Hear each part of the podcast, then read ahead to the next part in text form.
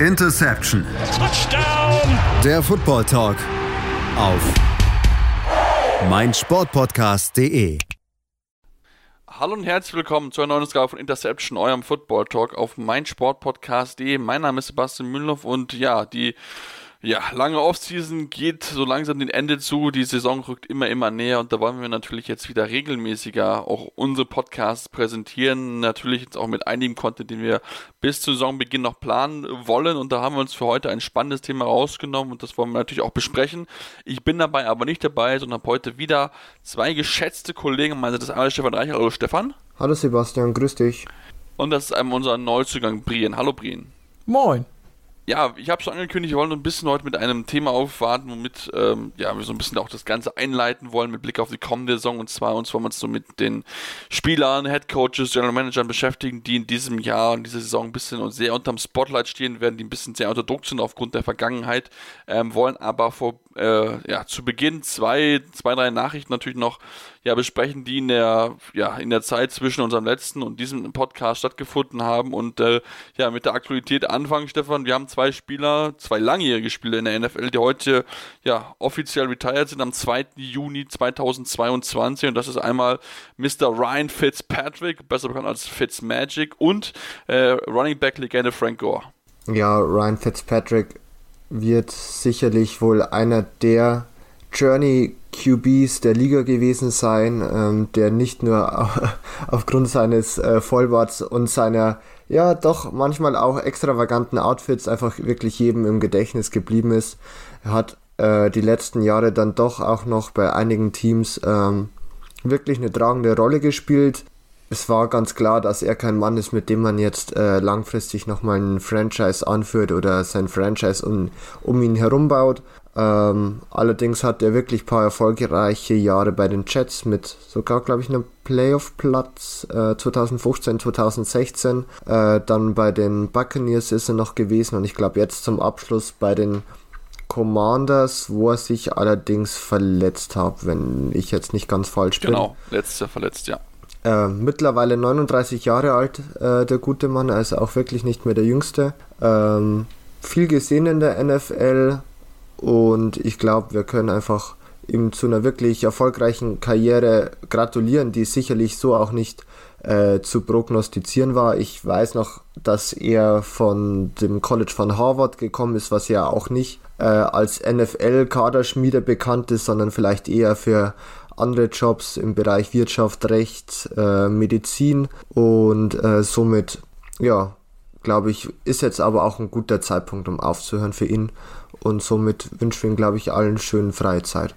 Ja, auf jeden Fall einer der kultigsten Typen in den letzten 20 Jahren wahrscheinlich und ähm, ich glaube, er wird auf jeden Fall in Erinnerung bleiben, zumal es ja auch heißt, dass er ja wohl eventuell bei Amazon im Broadcasting-Team mit dabei sein soll. Also das wäre natürlich auch sehr spannend zu beobachten. Ich freue mich schon auf ja eventuelle Outfits, die er dann tragen wird und ähm, ja, zu Frank Gore natürlich noch erwähnt, der wird jetzt als ein, ein Tagesvertrag als Colts unterschrieben und wird damit bei dem äh, Team retiren, bei dem er auch angefangen hat, bei dem er den Großteil seiner Karriere beendet hat oder gewesen ist im Endeffekt mit einem gewissen äh, Peyton Manning zusammen, hat wirklich tolle Leistungen auch gezeigt. Ähm, einer der besten Runningbacks in diesem Jahrtausend bisher gewesen, viele Yards geschafft und jetzt, äh, ja, seine Karriere offiziell beendet, auch wenn er ja schon ein bisschen länger raus gewesen ist, jetzt zuletzt, aber auf jeden Fall wollten wir das noch erwähnt haben. Und äh, ja, jetzt kommen wir nicht zu nicht so ganz so schönen News, Breen, ähm, und zwar haben uns auch sind zwei aktuelle NFL-Spieler in den letzten Tagen und Wochen leider verstorben. Äh, einmal Jeff Gladney auch von einem, von einem Verkehrsunfall und auch Dwayne Haskins, Quarterback der äh, ja, Pittsburgh Steelers. Ähm, sehr traurige Nachrichten, auch wenn man äh, ja diese ganzen Thematik, das schon kein gutes Licht insgesamt wird, wirft auf die Jungs, aber äh, trotzdem das Beileid ist natürlich bei der Familie. Ja, auf jeden Fall eine fürchterliche Sache. Ähm, Dwayne Haskins äh, ist ja jetzt schon ein bisschen her, das war ja am 9. April. Ähm, und ich meine, wenn man guckt, ja, der ist 24 Jahre alt geworden. Äh, Jeff Gladney, da waren es ihm, der ist 25 geworden. Äh, das ist schon eine ziemlich üble Geschichte. Und äh, ich denke, egal, ja, wie jetzt die, die, ähm, ja, die Details sind oder das Ganze, ähm, wie das abgelaufen ist, ähm, letztendlich bleibt dabei eben ein Autounfall bei beiden sozusagen.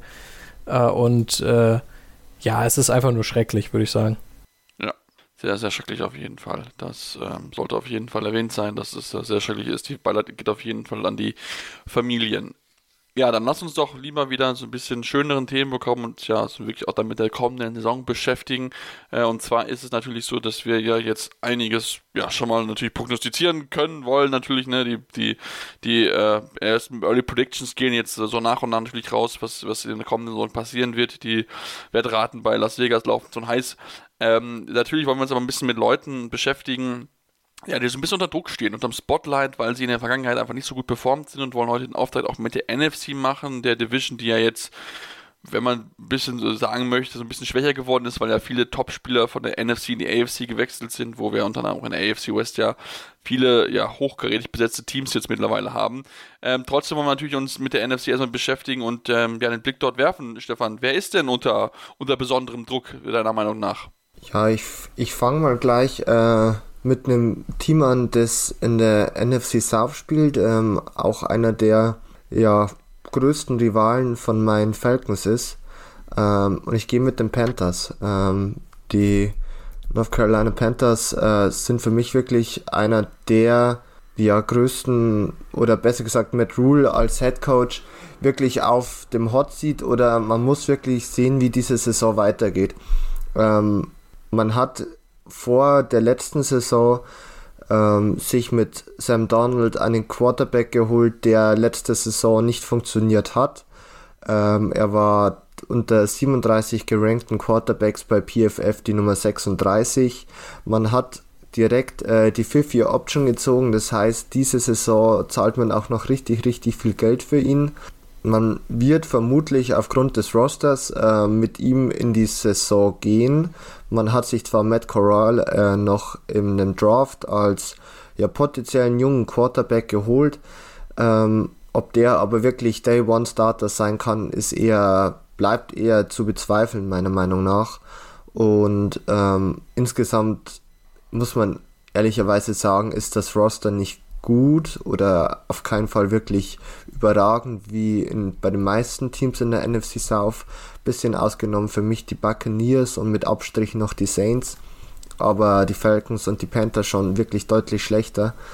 Und ja, ähm, Matt Rule mittlerweile ja auch schon länger bei den Panthers und er muss langsam einfach ähm, schauen, dass auch Erfolge sichtbar sind, dass Progress da ist Du hast einfach das Problem, dass ähm, du voraussichtlich keine langfristige Lösung auf Quarterback hast. Es bleibt abzuwarten, ob sich noch was ändert an der Situation. Es ist ja immer noch Baker Mayfield bei den Browns verpflichtet, ähm, der ja eigentlich noch auf, auf jeden Fall vor der Saison ein neues Team finden sollte. Das glaube ich wollen sowohl die Browns wie sicherlich auch einige Teams wie eben die Panthers, die einfach noch ein Quarterback-Need haben. Aber sollte auch das nicht funktionieren, dann ist, glaube ich, äh, wird die Luft ganz, ganz dünn für Matt Rule.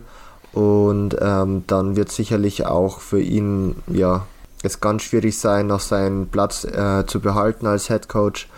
Und somit äh, Matt Rule und für mich die Panthers im Kompletten wirklich so einer der größten Wackelkandidaten. Man hat sich gut verbessert ähm, im Draft mit Iki und Konwu. Ähm, allerdings hatte man gar nicht mehr so viele Picks, eben einfach durch diese Thematik mit dem Draft äh, oder mit dem Trade von Sam Donald. Und da bleibt es wirklich spannend abzuwarten, wie es dann bei denen weitergeht.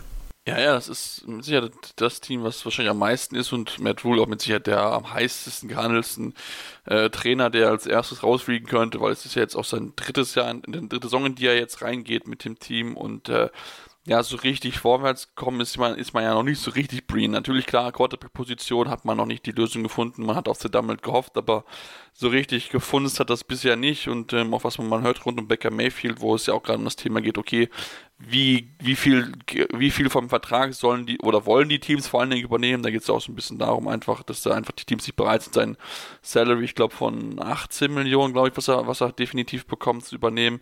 Also das ist schon, es ist eine schwierige Situation in, in Carolina, zumal ja auch der, der General Manager Scott Fitterer ihn äh, Matt Rule nicht geholt hat. Jetzt gibt es einen neuen Offensive Coordinator mit Ben McAdoo. Also die Ausreden für Matt Rule werden immer geringer. Ja, also ich würde sogar wirklich auch so weit gehen und sagen, dass für mich eigentlich Matt Rule der Coach ist, ähm, der am meisten auf dem Hot Seat sitzt in der ganzen NFL. Also ähm, ich meine, letzte Saison war einfach nicht gut. Ja, da kann man sagen, was man will. Ähm, die Quarterback-Situation ist eben ein großes Fragezeichen. Klar, du kannst dir jetzt noch einen Baker Mayfield holen, vielleicht auch einen Jimmy Garoppolo ist ja auch noch äh, verfügbar vielleicht. Aber ähm, ist halt die Frage, wie viel besser die dieses Team dann machen würden. Ähm, und ich denke mir, also so wie ich das gesehen habe ähm, im Draft, glaube ich persönlich, dass Matt Corral eben der, der externe Quarterback ist, den sie geholt haben, um eben sozusagen die Alternative zu sein zu Darnold falls der eben nicht funktioniert, beziehungsweise wieder nicht funktioniert. Und ich glaube, über kurz oder lang wird Corral eigentlich starten müssen. Ja, und dann ist eben auch die Frage, wie gut kann er performen? Und ähm, es ist nun mal eben ein Rookie, der jetzt auch nicht in der ersten oder zweiten Runde gedraftet wurde. Das darf man auch nicht vergessen. Also ähm, ich bin da auch sehr skeptisch und äh, für mich ist Matt Rule auf jeden Fall einer der Kandidaten, die absolut unter Druck stehen. Ja, definitiv. Ich glaube, sind wir uns, glaube ich, alle einig und ähm, ja, vielleicht werden ja die Panthers am Ende das Team, was den First Overall Pick bekommt, dann kannst du einen neuen Headcoach bekommen und dann ja, hast natürlich dann schon einen etwas äh, interessanteren Job, zumal das Team drumherum ja durchaus auch an einiges an junges Potenzial besitzt, einiges an Talent auf jeden Fall auf einigen Positionen. Also von daher ist es schon, schon eine sehr interessante Saison, vor der die Carolina Panthers auf jeden Fall stehen werden. Dann lass uns mal gleich weitermachen bei dir, Breen. Was sind denn noch weitere Kandidaten, die deiner Meinung nach dieses Jahr richtig unter Druck stehen? Äh, ich komme mal zu einem etwas positiveren äh, ähm, ja, Spieler, der eigentlich gar nicht so schlecht performt hat letztes Jahr. Ähm, bei dem ich aber definitiv auch aufgrund der Umstände sagen würde, dass er eben vor dieser Saison extrem unter Druck steht. Äh, und das ist für mich Jalen Hurts. Ja, und ähm, jetzt denkt man vielleicht, okay, ja gut, die waren in den Playoffs, hat eigentlich ganz gut performt, also warum, warum Jalen Hurts? Ja, also man hat jetzt in der Offseason nochmal verstärkt. Man hat nochmal bessere Waffen geholt. Allen voran natürlich AJ Brown. Das war ein Blockbuster-Trade und äh, der ist ein klarer Nummer 1 Receiver. Ja, und jetzt, wenn du guckst, okay, du hast AJ Brown auf der einen Seite, du hast Devonta Smith auf der anderen Seite, äh, dann hast du noch Dallas Goddard als Tight End, der richtig gut ist. Du hast eine richtig gute Offensive Line. Ähm, der hat einfach keine Ausreden mehr. Und wenn du dann noch guckst, was die Eagles mit ihrem Draftkapital gemacht haben, ja, also nochmal mit den Saints zu traden, um eben einen First Rounder aus diesem Jahr eben ins nächste Jahr zu legen, dann sieht man, okay, die haben jetzt nächstes Jahr zwei Erstrunden-Picks und einen Zweitrunden-Pick und im Jahr darauf nochmal einen Erstrunden-Pick und zwei Zweitrunden-Picks. Das heißt, jede Menge Munition, um falls Jane Hurts nicht performt, wie man sich das vorstellt, nächstes Jahr eben den Quarterback zu holen, den man will. Entweder im Draft oder dann vielleicht via Trade, so wie es zum Beispiel Denver dieses Jahr gemacht hat. Ja, das ist schon, das ist schon auf jeden Fall eine spannende Personalie, Stefan. Also, da, da bin ich da bei dir, weil einfach natürlich, klar, man hat, es erst gut gemacht, aber ich denke, wenn man, wenn er die langfristige Lösung sein will, dann muss er dieses Jahr wahrscheinlich nochmal eine Schippe drauflegen. Ja, ganz klar. Also, ähm, gehe ich voll mit, äh, mit dem, was äh, Brian da im Endeffekt ausgeführt hat. Es ist ähm, letzte Saison vor allem natürlich bis zu den Playoffs eigentlich echt gut, ge gut gegangen für Jalen Hurts. Er hat seine Sache gut gemacht, hatte einfach auch ähm, bis dahin wirklich seine Gefährlichkeit als äh, Runner unter Beweis gestellt und dann in den Playoffs musste er halt auch einfach deutlich mehr über das Passing Game kommen, musste deutlich mehr äh, Passes einfach spielen und da hat man einfach noch seine, seine Schwächen gesehen und es bleibt wirklich spannend, ob er die ausmerzen kann. Ähm, wie gesagt, also die, die O-Line ist wirklich sehr stark, die, die Receivers sind auch auf jeden Fall da, also es gibt keine Ausreden. Und sollte es nichts äh, werden, dann denke ich mal, sind wirklich auch die Eagles ähm, eins der Teams, die entweder aggressiv für einen Quarterback traden werden, kann ich mir sehr gut vorstellen, weil eigentlich sonst der Roster sehr, sehr gut ist und ähm, man damit wirklich in der NFC eine reelle Chance hat, weit zu kommen, meiner Meinung nach. Ähm, weswegen du vielleicht gar nicht willst, dass du mit einem jungen Quarterback, der vielleicht noch ein, zwei Jahre braucht, ähm, dann erst, um dann erst an, für den Super Bowl anzugreifen, vielleicht ist es dann einfach schon wieder zu spät weil ja Super Bowl-Fans da ja nicht allzu groß sind in den meisten Fällen. Aber ähm, bei der Personalie Jalen Hurts gehe ich wirklich mit. Bleibt spannend zu sehen. Ich mochte ihn eigentlich echt gern. Ich hatte ihn auch bei mir im Fantasy-Team. einfach wegen seiner Gefährlichkeit als Runner, aber ähm, das Passing Game äh, benötigt einfach wirklich noch deutlich, deutlich mehr, um da einfach auch zu den Besten in der NFL zu gehören. Ja, das definitiv. Also ich denke 61,3 äh, Completion Percentage, 3144 Yards, dazu dann 16 Touchdowns, 9 Interceptions. Das sind jetzt so nicht die überragenden Werte, auch ein QBR-Rating von 48,5 ist mit Sicherheit ausbaufähig. Wie gesagt, er kriegt jetzt noch mal ein bisschen mehr noch mit dazu, gerade natürlich auch mit AJ Brown. Und ähm, dahinter ist ja mit Gardner Minshew auch noch jemand, wo man nicht so genau weiß, okay, wie geht's mit ihm weiter, weil er prinzipiell auch gerne angreifen möchte, aber ich weiß nicht, ob er das, das Zeug dazu hat, das wirklich zu schaffen. Prinzipiell vielleicht noch jemand für einen Trade, ne? Vielleicht wagen es ja die Carolina Panthers, falls dort ja zu Problemen kommen sollte. Mit Sicherheit noch sehr, sehr äh, äh, spannend zu beobachten. Stefan, lass uns weitermachen mit einem weiteren Kandidaten von dir, ähm, denn ich halte mir mal meinen noch zurück. Ja, ich habe auch mal einen äh, Spieler genommen in diesem Fall, ist auch ein Quarterback. Ähm, der spielt allerdings nicht eine NFC East, sondern eine NFC North. Ähm, und zwar Kirk Cousins. Ähm, aber mit Kirk Cousins verbinde ich eigentlich auch so ein bisschen die kompletten Minnesota Vikings. Äh, Kirk Cousins hat 2021 voraussichtlich oder meiner Meinung nach sein beste, seine beste Saison in der NFL gespielt. Äh, hat endlich auch den Vikings und deren Fans gezeigt, äh, warum so viel Geld für ihn ausgegeben wurde, warum er der Starting- und Franchise-Quarterback der Vikings sein soll. Und man muss einfach sagen, dass sich sowohl in der Offense alle, ja, ich würde sagen, die Packers durch diesen äh, Devontae Adams-Abgang schon auch verschlechtert haben.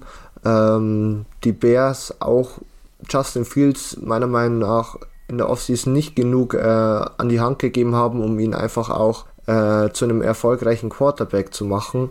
Und ja, die Detroit Lions benötigen meiner Meinung nach noch ein, zwei Jahre, um wirklich auch kompetitiv zu sein. Und somit ist einfach für die Vikings ähm, das Fenster offen, um in der NFC North anzugreifen. Und da ist natürlich vor allem Kirk Cousins als ähm, Quarterback gefragt. An ihm oder ich, natürlich wird immer der Quarterback auch für ein bisschen für die Teamerfolge ja zur Verantwortung genommen, auch wenn natürlich ähm, der Quarterback auf keinen Fall alleine für einen Win verantwortlich ist. Das ist natürlich ganz klar und somit sind ja auch zum Beispiel Quarterback äh, Win oder die Wins im Endeffekt kein Stat, der für den Quarterback spricht. Aber ähm, er muss wirklich auch das Team, das zwar besser ist, aber qualitativ immer noch nicht wahnsinnig gut, einfach äh, anführen, vielleicht auch den ein oder anderen Mangel durch sein Quarterback-Play ausmerzen können.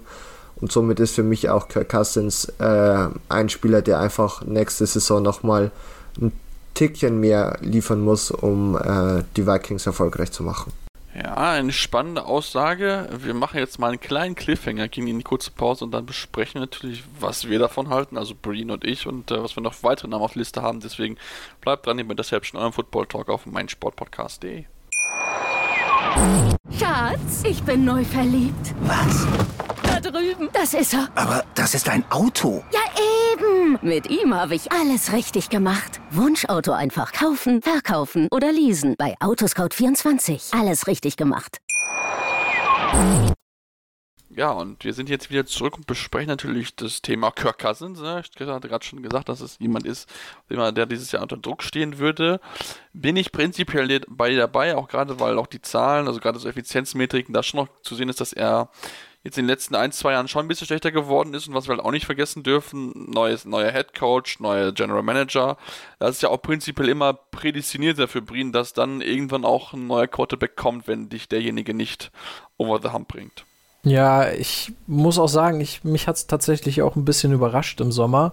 Also Quesi Adolfo Mensa kam ja von den Browns als neuer GM, ähm, hat einen Hintergrund in Analytics, also ist eigentlich auch jemand, der, ja, so hört man da auch relativ, ähm, ja, ich sag mal, ohne ähm, irgendwie falsche Emotionen rangeht. Und da hatte ich eigentlich gedacht, das wäre jetzt der perfekte Moment für die Vikings, da einen Cut zu machen, zu sagen, okay, ähm, Kirk Cousins, ja, das hat jetzt, das hat ganz gut funktioniert, aber eben nicht wir konnten nicht den letzten Schritt machen, den wir machen wollten. Und den machen wir jetzt eben mit einem neuen, versuchen jetzt einen Cut zu machen und einen neuen Quarterback zu holen. Das haben sie nicht gemacht. Im Gegenteil, sie haben eben nochmal den Vertrag verlängert mit Kirk Cousins. Und ähm, einerseits könnte man natürlich sagen, okay, ja gut, sie haben den Vertrag nochmal verlängert. Für Kirk Cousins bedeutet das ja eigentlich, dass er weniger unter Druck steht, weil er jetzt erstmal ja noch einen sicheren Vertrag hat. Aber ich würde auf jeden Fall äh, äh, Stefan da auf jeden Fall recht geben, dass Kirk Cousins in dem Sinne unter Druck steht, als dass man echt sagen muss, die Vikings müssen dieses Jahr liefern. Ja, wenn du jetzt wieder so eine Saison wie letztes Jahr spielst, äh, ich glaube, dann, dann wird es sehr ungemütlich in Minnesota, äh, wo es ja sowieso jetzt schon auch vom Wetter her nicht so gemütlich ist. Also ähm, ich glaube schon, dass Kirk Cousins liefern muss und ich denke auch, dass die Playoffs eigentlich fast schon Pflicht sind, wenn man jetzt wirklich sagen will, okay, wir wollen doch mal voll angreifen mit Kirk Cousins. Ja, ja, stimmt. Also ich glaube auch, dass man, dass man das mit Sicherheit auch genau, genauestens beobachten muss, ähm, wie, wie das einfach aussieht. Man hat natürlich auch diese Vertragsverlängerung genutzt, um ein bisschen auch Cap Space zu generieren, ist ja, ist ja dann auch so ein bisschen klar. Und dann bin ich, ich bin sehr gespannt, inwieweit er dann natürlich jetzt wieder ein bisschen besser ist. Klar, natürlich die Voraussetzungen, er hat einen tollen, äh, eins, tollen Receiver-Punch da mit, äh, mit Adam Thielen und Justin Jefferson. Dann Irv Smith kommt von einer Verletzung zurück, hat letztes Jahr fast gar nicht gespielt. Also es wird mit Sicherheit sehr, sehr spannend zu beobachten sein, ob er das Team wieder hinbringen kann, weil wie gesagt, die NFC North ist jetzt durch die, durch, durch das, Thema ne, Roster-Wechsel so ein bisschen auch bei, bei den Green Packers ein bisschen offener jetzt als vielleicht in den Jahren zuvor. Ähm, auch wenn wahrscheinlich die Packers weiterhin der Favorit sind, aber ähm, ne, ich bin mal sehr gespannt, neues Regime in, im Haus, wie sie damit klarkommen. Ich meine, er mit 33 ist ja jetzt auch nicht mehr der Jüngste, also von daher geht es natürlich auch jetzt von ihm darum, natürlich nochmal seine Karriere nochmal ein bisschen zu verlängern, bevor er dann da vielleicht dann wirklich, ähm, ja, hinten rausfällt und bei den Vikings keine Zukunft mehr hat. Ähm, ja, dann mache ich mal meinen, meinen Namen, den ich unter Druck sehe. Und das ist für mich Mike McCarthy. Ja, die, die Cowboys waren im zweiten Jahr ein bisschen besser, aber seien wir ganz ehrlich, sie sind eigentlich in der Offseason ein bisschen schlechter geworden, haben den einen oder anderen Spieler abgegeben, wo ich mich ein bisschen gewundert habe. Ähm, und eigentlich muss dieses Team mal wieder weiterkommen, als sie selbst sind. Also das, dieses Ziel Super Bowl muss eigentlich mal geschafft werden. Ob der Kader dafür so gut ist, weiß ich nicht, aber natürlich dadurch, dass einfach andere Teams schwächer geworden sind, ist es vielleicht in diesem Jahr mit einer der besten Möglichkeiten im Vergleich zu den vergangenen Jahren, wo sie dann wirklich vorne angreifen können, zumindest ins NFC Championship Game reinzukommen. Und in so einem Spiel ist ja prinzipiell alles möglich, wie wir es letztes Jahr auch gesehen haben. Ähm, wenn er die Playoffs verpassen sollte, dann glaube ich, wird es sehr, sehr ungemütlich für ihn, Stefan. Glaube ich auch. Also ähm, das Roster sollte eigentlich so weit sein, dass du wie du schon gesagt hast, wirklich äh, mitspielst in der NFC. Ähm, man hat letztes Jahr, war man ja auch in den Playoffs, hat ja da unglücklicherweise verloren. Also ich glaube, für Nicht-Cowboy-Fans ist es immer ein bisschen eine gewisse Genugtuung schon dabei.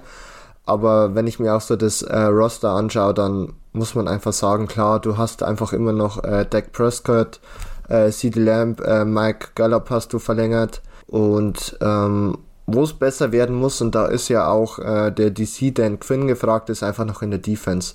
Du hast zwar wirklich äh, in dem letztjährigen Rookie Micah Parsons wirklich einen Home, äh, Home Run Hit gehabt, aber sonst war das noch nicht so, dass ich sage, puh, also da vor dieser Defense muss man Angst haben. Die liest sich auf dem Papier eigentlich echt gut.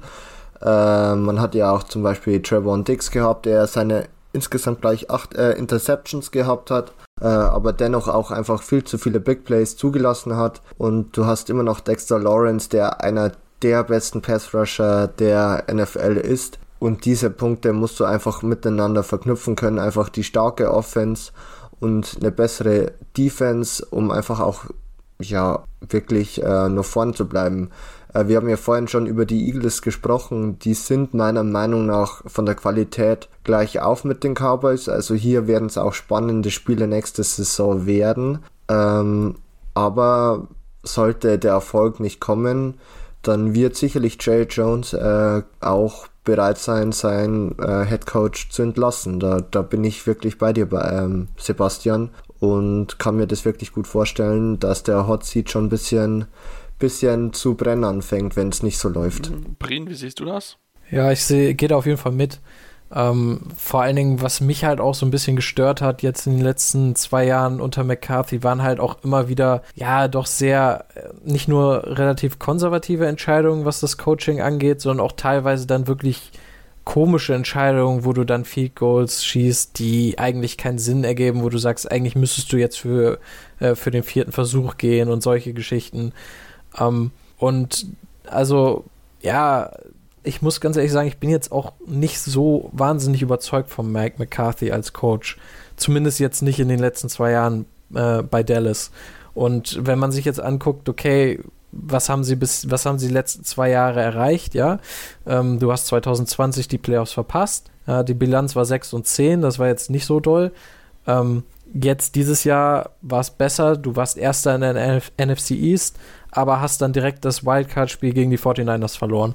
Und ähm, das kann einfach nicht der Anspruch sein mit diesem Team. Ja, du hast einen Dak Prescott, du hast einen Quarterback, mit dem du gewinnen kannst, ähm, du hast einen guten Kader, aber man hatte eben auch immer wieder in den letzten Jahren das Gefühl, dass die Cowboys dann Spieler bezahlt haben, wie eben Zeke Elliott, ja, dem sie sehr, sehr viel Geld bezahlt haben.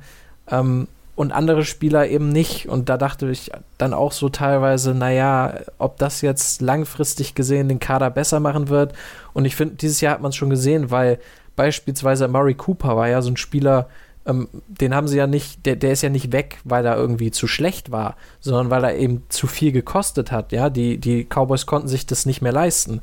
Und das ist dann schon ein kritischer Punkt, wo ich sage, okay, wir sind jetzt an einem Punkt, wo der Kader eher nicht mehr besser wird, sondern eher schlechter. Und wenn du da siehst, okay, sie kommen aber von einem Wildcard-Spiel, was sie verloren haben, dann geht die Tendenz eher noch wieder nach unten und äh, das sollte eigentlich nicht der Fall sein bei Dallas. Nee, nee, definitiv nicht. Also das Team muss, muss weiter angreifen. Natürlich, klar, man kann sich die Frage stellen, ob Dak Prescott der richtige Quarterback dafür ist, aber ähm, prinzipiell hat auf, ist auf jeden Fall das Team eigentlich dafür gut genug und ich meine, Mike McCarthy hat ja damals gut angekündigt, hier Analytics und so weiter und so fort. Sagen wir mal so, richtig viel davon habe ich jetzt nicht gesehen. Ich weiß nicht, wie es euch geht, aber ich habe zumindest da nicht allzu viel davon gesehen und ähm, ja, ich bin da, ich bin da sehr gespannt, inwieweit er das Team wirklich rumbekommen kann, inwieweit er das schaffen kann, auch gerade weil er die NFC East immer für Überraschung gut ist, jetzt nicht unbedingt immer im positiven Sinne, aber äh, zumindest beim Division-Sieger ist es ja jetzt so, dass man nicht unbedingt automatisch immer äh, von vorher weiß, wer der Sieger ist, weil einfach in den letzten Jahren quasi irgendwie fast immer es einen neuen äh, Sieger der Division gegeben hat. Brien, dann darfst du dir gerne noch einen weiteren Spieler oder äh, Trainer, GM rauspicken, der für dich unter Druck steht diesem Jahr. Ah, jetzt kann ich mich gar nicht entscheiden, weil ich habe noch zwei, die ich sehr, sehr spannend finde. Ähm, ich mache mal das nicht so offensichtliche und äh, ich gehe noch mal zurück in die NFC South äh, und dann gehe ich nämlich zu den New Orleans Saints. Ähm, die stehen für mich extrem unter Druck und zwar, weil sie einen Weg eingeschlagen haben, ja, den sie eigentlich die letzten Jahre auch schon äh, beschritten haben. Nur mit dem Unterschied, dass der Head Coach nicht mehr da ist äh, und der Quarterback auch nicht. Ja, der Quarterback Drew Brees hat seine Karriere ja schon ist ja schon ein bisschen her, dass er seine Karriere beendet hat. Letztes Jahr war es ja auch schon äh, ein anderer Quarterback, nämlich James Winston bis zu seiner Verletzung. Ähm, den hat man jetzt nochmal einen Vertrag über zwei Jahre gegeben und ihm damit auch zu dem klaren Starter gemacht. Ja, der Head Coach Sean Payton, der für mich einer der besten ähm, offensiven Head Coaches der Liga war, der hat seine Karriere beendet. Ähm, und jetzt hast du eben einen neuen Head Coach, du hast ein Team mit einem Quarterback, der ja auch schon eine gewisse, gewisse Fragezeichen mitbringt. Ähm, James Winston war jetzt nicht der beste Starter äh, davor und äh, kommt jetzt von einer schweren Verletzung zurück. Und der muss auch erstmal zeigen, wie gut er sein kann. Und ähm, Stand jetzt sind die Saints 2023, also nicht dieses Jahr, sondern nächstes Jahr, schon über 60 Millionen Dollar über dem Cap. Ähm, und das ist ja klar, man kann jetzt immer wieder bei den Saints die Witze darüber machen, ja, ähm, es gibt den Cap nicht, das ist alles nur Fake, weil sie kriegen es ja doch jedes Jahr hin. Aber letztendlich muss man auch ganz klar sagen, dass sich die Qualität des Teams auch kontinuierlich verschlechtert.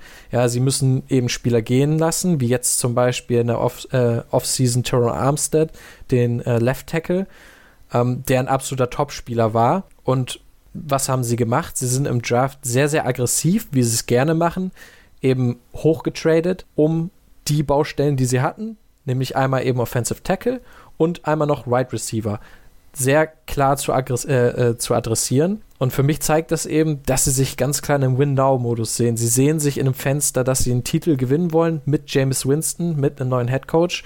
Und ähm, das ist für mich schon ja, sehr risikoreich.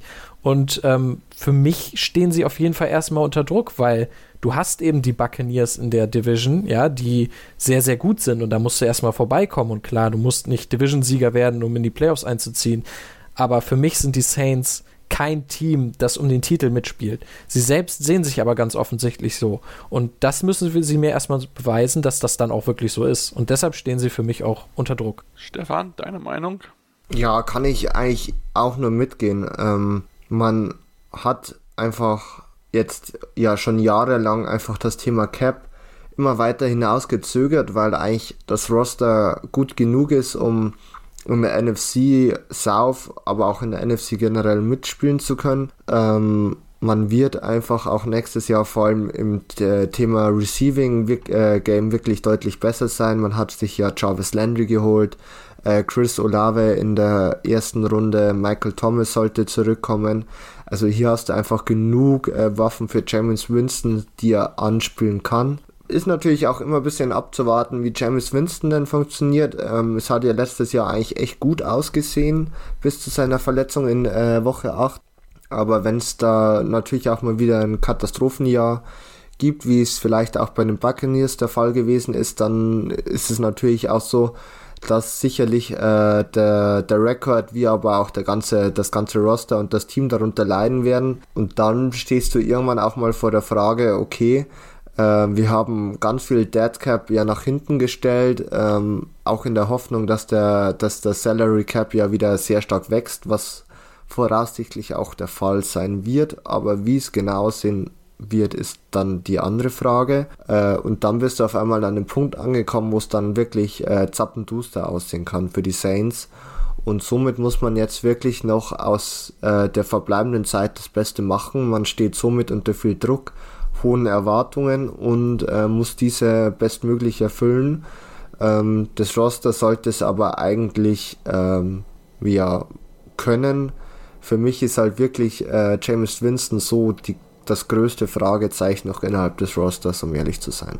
Ja, also mit Sicherheit die, sicher die größte Fragezeichen ist mit Sicherheit noch James Winston. Klar, letztes Jahr gute Einsatz gezeigt bis zu einer Verletzung, ähm, aber man muss halt ja trotzdem halt abwarten, ob er es dann wirklich schafft, über ein Jahr so konstant zu spielen, dass er dann auch wirklich zeigen kann, okay, ich bin hier die, die langfristige Lösung auf Quarterback. Das Gute immerhin für die Saints nächstes Jahr ist ein bisschen stärkere Draftklasse beim Thema Quarterback. Ähm, da kann man vielleicht drüber nachdenken, dass man da dann vielleicht ein bisschen irgendwie hochtradet oder so, je nachdem, wo man dann am Ende landen wird. Aber es wird mit Sicherheit eine, eine sehr spannende Saison einfach, einfach für sie sein, weil sie einfach natürlich ähm, klar unter Druck stehen. Ähm, das Thema Michael Thomas ist ja immer noch etwas, was schwelt, ähm, wo man immer noch nicht so genau weiß, okay, wie geht es eigentlich hundertprozentig weiter, weil er letztes Jahr da doch wirklich sehr lange auch gefehlt hat und man immer so, ja, nicht so richtig genau wusste, was die Sache war, wo man auch gehört hat, dass so viel hinter der Kulisse ein bisschen knatsch gewesen ist. Aber jetzt mit, mit Chris Olave, aber auch mit Jarvis Landry und auch ein Tyron Matthew, der jetzt zurückgekommen ist. Das ist mit Sicherheit ein, ein spannendes Team, das immer wieder Lösungen findet, aber ähm, ja, das Cap-Thema, irgendwann wird es, wird es halt mal irgendwann explodieren und dann ist muss halt die Frage, okay, gut, hat sich das halt gelohnt, ähm, weil bisher den großen Titel haben sie halt noch nicht eingeholt und deswegen bin ich auch sehr gespannt, wie auch der neue Head Coach damit umgeht, Dennis Allen, der übernommen von Sean Payton. Ähm, ja, schauen wir mal. Bin ich, bin ich sehr, sehr gespannt drauf. Ähm, bin mir noch nicht so ganz schlüssig, wie es für sie laufen wird. Stefan, hast du noch jemanden in der NFC, den du unbedingt erwähnt haben möchtest? Ja, ich habe noch ein letztes Team oder besser gesagt ein äh, Front Office. Und das ist in der NFC West, über die haben wir ja bis jetzt ja noch gar nicht geredet, aber es geht mir um Pete Carroll und John Schneider, der Head Coach und der GM der Seattle Seahawks. Ähm, man hat in der letzten oder in der diesjährigen Offseason ähm, ja Russell Wilson äh, durch ein Trade abgegeben, hat bis jetzt noch keine ähm, langfristigen Ersatz gefunden. Man geht anscheinend wirklich oder was man so hört äh, mit Drew Lock in die neue Saison als Starting Quarterback, was ich finde schon sehr sehr wild ist. Er hat in keiner seiner Saisons äh, bei den Broncos gezeigt, dass er Starter Material ist. Ähm, was für mich auch so ein bisschen wieder vielleicht dazu führt, okay, vielleicht merkt man doch irgendwann, ja, es sollte nicht so sein und man macht den nochmal einen Trade. Man hat mittlerweile genug äh, Draftkapital mit zwei First-Round-Picks, um äh, sich vielleicht nochmal einen anderen Quarterback zu holen.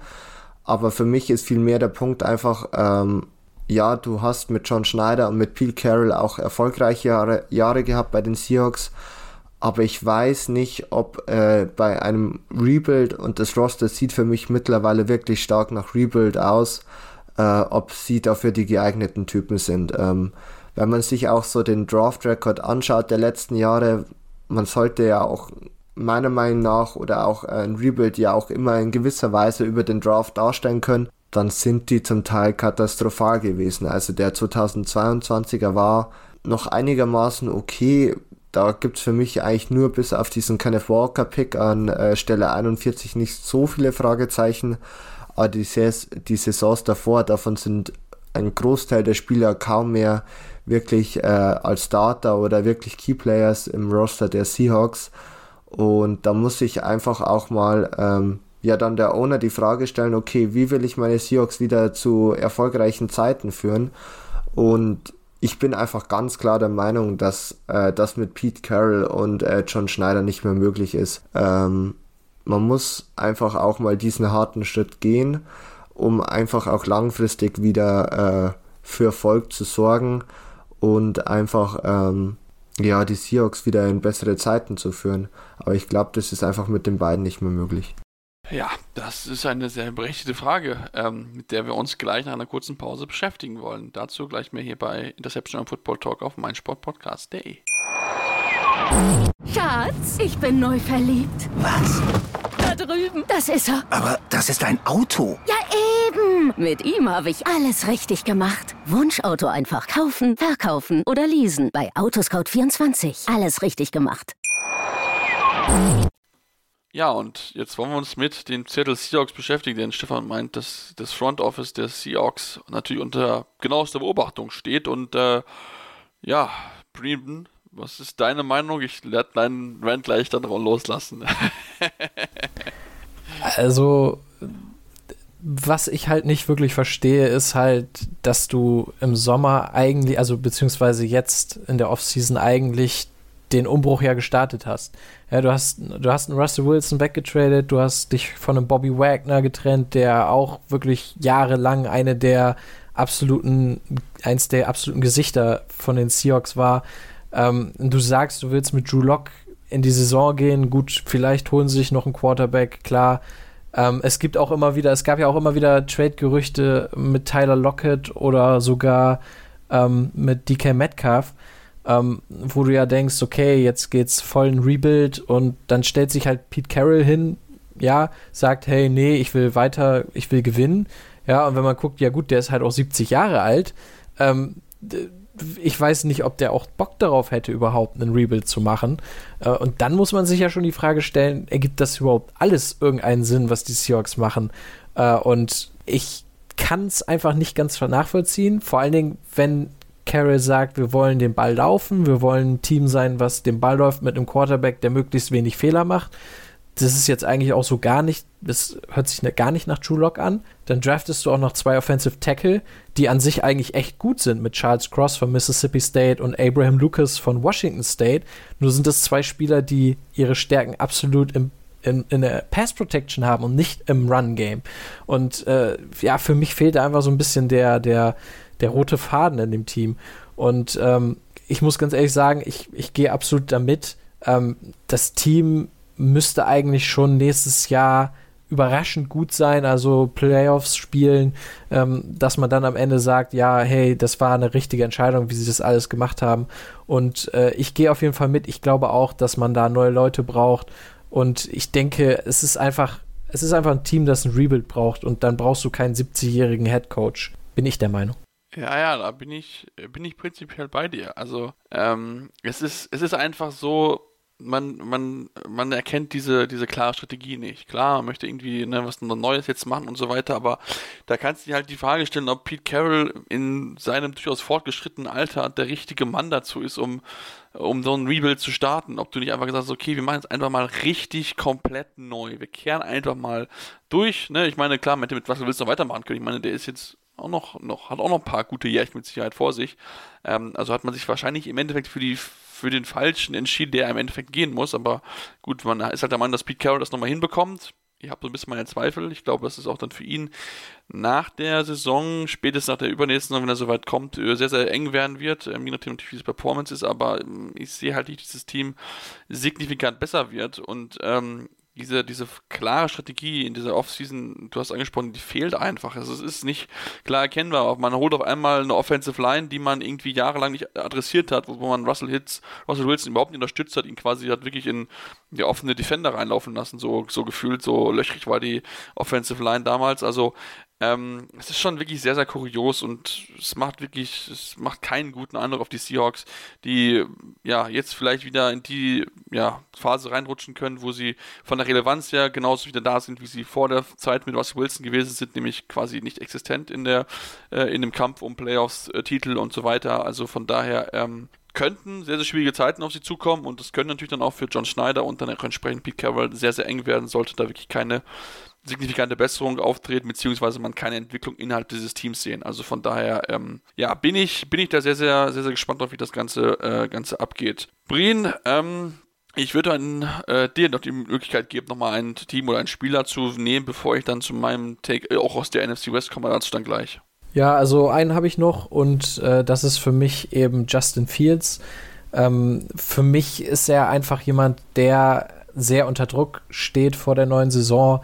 Ganz einfach, weil das Team eben einen neuen Headcoach hat, einen neuen GM hat und beide sind nicht an Fields gebunden, weil eben er von dem vorherigen Regime gedraftet wurde. Und ich finde, ähm, das hat man auch in der Offseason gemerkt. Ja, du hast äh, Kali Mack abgegeben, du hast klar die Zeichen auf Rebuild gestellt. Ähm, du hast auch ja einen Allen Robinson gehen lassen, der jetzt nicht eine überragende Saison gespielt hat letztes Jahr, aber sicherlich auch einer gewesen ist, der einem Fields geholfen hätte. Und äh, wenn man sich jetzt einfach mal die Receiver anguckt, die da noch so rumlaufen, äh, dann hast du hm, einen Velas Jones gedraftet, du hast natürlich noch Daniel Mooney, ja, dann hast du noch so Leute da rumlaufen wie David Moore, Dante Pettis, Byron Pringle, Tajay Sharp und Equanimous St. Brown. Also viele Spieler, bei denen ich sagen würde, ja, solide, aber wirklich nicht so die extreme Hilfe für einen Justin Fields, der das aber auch bräuchte. Gleichzeitig hast du eine Offensive Line, ähm, ja, mit James Daniels auch einen Spieler verloren, der sicherlich sehr solide war. Du hattest letztes Jahr eigentlich schon eine richtig schlechte Offensive Line. Und ähm, wenn man ehrlich ist, dieses Jahr sieht es jetzt nicht so viel besser aus. Also ist jetzt auch nicht so, dass man da irgendwie hoch einen Spieler gedraftet hätte oder so. Äh, und ja, das zeigt meiner Meinung nach auch ähm, einfach, dass man eben nicht alles daran setzt, mit Justin Fields zu gewinnen. Also, ähm, ja, wenn Justin Fields sich jetzt dieses Jahr gut entwickelt, hey, dann, dann, dann nimmt man das sicherlich so hin in Chicago und wird sich dann auch sehr freuen, sicherlich. Ähm, war ja jetzt auch ein Erstrunden-Pick. Da will man natürlich schon auch, dass der gut wird. Aber ich glaube, wenn jetzt ähm, man nach einem Jahr sagt, oh, Fields ist jetzt nicht so überragend, wir sind ein Team, das einen hohen Pick hat, weil wir sehr schlecht sind, ähm, dann glaube ich, werden die ja, Verantwortlichen nicht zögern, dann eben auch einen Quarterback zu nehmen und dann eben ihren Quarterback zu nehmen. Und ich glaube, das ist sehr, sehr gefährlich für Justin Fields. Und ich glaube, er muss schon einen deutlichen Schritt machen. Ja, ich glaube, er, er ist eben so ein Spieler, der muss einen deutlicheren Schritt machen, als es jetzt vielleicht ein Zach Wilson muss, ja, oder, oder Trey Lance oder so. Ich glaube, Justin Fields steht da doch noch mehr unter Druck. Ja, das kann ich mir auch, kann ich mir auch sehr, sehr gut vorstellen. Ähm, auch bin, ich bin bei, ich glaube, wir sind uns in der Runde einig, dass das, was die bis, bisher getan wurde in Offseason für Justin Fields einfach viel zu wenig ist, um dem, ja, Team wirklich, um ihn wirklich zu unterstützen. Red Receiver schlecht, eher nicht schlechter geworden, Offensive Line eher schlechter geworden, obwohl eigentlich alles in der NFL in den letzten Jahren gezeigt hat, wie wichtig ist, ist, dass man seine Quarterbacks unterstützt, damit die gerade die jungen Quarterbacks sich entwickeln können. Ähm, da bin ich aber auch bei, dass natürlich er dann natürlich mehr gefordert sein wird, auf ihn wird mehr der Fokus einfach liegen. Was ich mir aber einfach wünschen würde, ist einfach, glaube ich, ein klareres Commitment. Das war im letzten Jahr jetzt ja, sagen wir so, jetzt nicht zu 100% da, ich zumindest das Gefühl, weil Matt Nagy ja immer wieder da mal reingesetzt, dann wieder rausgenommen, wieder reingesetzt, so dieses Karussell einfach, das war nicht sonderlich gut, das hat ihm, glaube ich, auch nicht geholfen, deswegen, ähm, ja, ist für ihn mit Sicherheit eine wichtige Saison. Ich glaube nicht, dass sie ihn nach einem Jahr dann direkt absägen können, ähm, weil ich glaube, sie sich dann auch mega unbeliebt machen würden, einfach aufgrund dessen, wie Justin Fields gehypt wurde bei seinem Draft. Aber ähm, das kann sich natürlich auch relativ schnell ändern in einem Jahr, Stefan. Ja, es kann sich wahnsinnig schnell ändern, ähm, zum Positiven wie auch zum Negativen. Ja. Ähm, aber ich habe das eigentlich schon echt gut gesagt. Also, wenn ich mich richtig erinnern kann, habe ich das damals auch wirklich stark moniert äh, bei den Bears, dass einfach auch im Draft kaum Unterstützung gekommen ist. Man hat zwar insgesamt drei Tackle gedraftet, allerdings ähm, bleibt davon abzuwarten, wer überhaupt von ihnen überhaupt Starter werden kann und ob sie dann wirklich auch gut sind. Das sind ja zwei Punkte, die es da sind. Ähm, Willis Jones als äh, Wide Receiver bin ich echt kein Fan äh, davon. Ist mittlerweile erstens nicht mehr der Jüngste, aber war auch bis auf sein Speed nicht sonderlich gut im College. Ähm, und wenn du wirklich ja auch das Jahr davor so wahnsinnig viel äh, investierst in deinen Quarterback oder für deinen Quarterback, du hast ja doch, ähm, bist ja dann doch auch hochgegangen für ihn, dann musst du auch ihn besser unterstützen. Und das hat einfach nicht funktioniert. Ähm, und somit glaube ich, es, ich sehe halt in gewisser Weise schon etwas schwarz für ihn. Er hat halt das Talent, aber man muss halt sagen, im College war er halt auch immer vom wahnsinnig guten Playmakern um sich herum umgeben. Ähm, und sowas macht natürlich ein Quarterback immer besser. Man sieht einfach, dass die Quarterbacks in der NFL, die am besten sind, halt auch immer wahnsinnig starke Receiver um sich herum haben. Und wenn man einfach mal sich so ein bisschen das Projected Lineup anschaut, dann wird einfach Equanimous St. Brown als Starting Wide Receiver aufgezeigt. Und ähm, so leid es mir tut, das ist er einfach oder hat in den Jahren bei den Packers nicht bewiesen dass er diese Qualität hat und das sagt eigentlich auch viel über das, äh, das, äh, die Bears Offense aus und äh, somit wird das, glaube ich, echt ein hartes Jahr für Justin Fields. Ja, das wird mit Sicherheit äh, ja, sehr, sehr spannend für ihn auf jeden Fall zu beobachten. Wir werden natürlich genau drauf schauen, wie er sich schlagen wird. Und das werden wir auch bei dem letzten Spieler, den wir jetzt äh, noch besprechen wollen in der heutigen Ausgabe von NFC. Und zwar ist es ja ein Team, was letztes Jahr gut gewesen ist, wo man aber immer so das Gefühl hat, okay, da ist eigentlich mehr drin gewesen, die Arizona Cardinals mit Kyler Murray, ähm, die ja auch da wieder Probleme hatten, hinten raus aus der Saison nicht so ganz gut gewesen sind. Ähm, man versucht es ein bisschen kleiner zu halten, als vielleicht ein Thema auch insgesamt ist, weil eigentlich, wie gesagt, das Team ist sehr gut, sehr stark besetzt, äh, natürlich, ähm, aber man hat es jetzt ja wieder zum Saisonende so ein bisschen Probleme einfach gehabt, wenn man eigentlich ja von so ein bisschen davon eher ausgehen kann, dass das Team dann nochmal zu Saisonende richtig Gas legt, wenn man es eingespielt ist und so weiter. Ähm, und Kyler Murray jetzt auch gerade mit dem Thema, was ist mit seinem Vertrag, verlängert er, da gibt es ja schon die wildesten Gerüchte, ähm, als er dann alles gelöscht hat von, von seinem Team und so weiter und so fort. Also das ist schon ein spannendes Thema, was natürlich viel diskutiert wird, was viel Aufmerksamkeit natürlich bekommt, Brien, und das natürlich dann auch für Diskussionen bringt, die man vielleicht nicht unbedingt braucht jetzt vor der Saison, aber natürlich auch den Druck auf Kyler Murray erhöhen. Wenn, wenn er viel Geld bekommen möchte, dann muss er auch wie ein Superstar abliefern. Ja, also bei Arizona, denke ich, ist auch immer noch ein bisschen im Hinterkopf, wie die Saison zu Ende gegangen ist. Also du hast natürlich einen richtig guten Start gehabt, ja, aber am Ende ähm, lief es dann eben nicht mehr so gut. Du bist in den Playoffs dann relativ sang- und klanglos äh, äh, gescheitert an den Rams. Ähm, und ja, das war auch so ein Moment, wo man dann auch gemerkt hat, dass das vielleicht eben die Qualität im Kader noch nicht gut genug ist. Ähm, und natürlich ist es so, du sagst, okay, ja, Kyler Murray ist noch ein junger Spieler, will jetzt aber auch langsam bezahlt werden. Du hast noch einen DeAndre Hopkins, der ja jetzt noch mit 29 in seiner Prime wahrscheinlich noch ist, ähm, der jetzt aber auch erstmal äh, äh gesperrt fehlt. Ja, und es ist einfach ein Team, wo jetzt der nächste Schritt eigentlich passieren muss, ja, hin äh, weg von einem Team, das sehr, sehr gut ist, aber in den Playoffs vielleicht noch zu jung, hin zu einem Team, das wirklich um, um den Titel mitspielen will. Äh, weil das, das ist ja das, was sie wollen. Sie wollen um den Titel mitspielen und ähm, das haben eben Cliff Kingsbury als Coach und Kyler Murray als, als Quarterback eben noch nicht bewiesen, ja, dass sie eben um den Titel mitspielen können. Und äh, da denke ich, sind sie dieses Jahr gefordert, eben den Schritt nach vorne zu machen, dass man sagen kann, ja, jetzt sind sie einer der absoluten Top-Contender in der NFC. Ja, das, das, das sehe ich auch so, Stefan. Ja, also man ist ja eigentlich echt nicht schlecht gewesen letzte Saison mit 11 und 6. Und ja, es war ja auch zum Ende der Saison hin, dass ja auch die Andre Hopkins, glaube ich, verletzt war, was ähm, natürlich suboptimal war. Und dann hat man einfach gemerkt, dass einfach auch ja, die Waffen oder besser gesagt das Receiving Game nicht mehr gut genug war und deshalb hat man sich ja auch in, in dem Draft mit Hollywood Brown, besser gesagt nicht im Draft, sondern per Trade ähm, nochmal einen Deep Threat Wide Receiver geholt. Insgesamt muss ich sagen, ja, man ist natürlich ähm, vom Kader her mittlerweile nicht gut aufgestellt. Man sollte weit kommen. Was ich halt schon immer noch schwierig finde, ist halt, du hast halt einfach immer noch mit den 49ers, bei denen zwar ja auch die Quarterback-Position noch so ein gewisses Fragezeichen ist, aber sonst finde ich den Kader eigentlich sehr, sehr gut. Und du hast halt auch noch den amtierenden Super Bowl-Champion in deiner Division.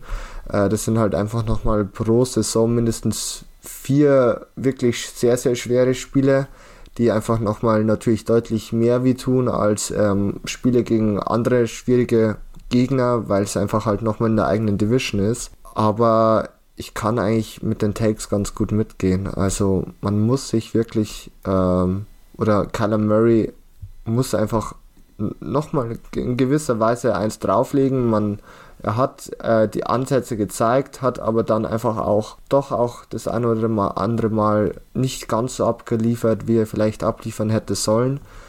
Und ähm, somit glaube ich, steckt einfach auch noch Potenzial in den Cardinals drin.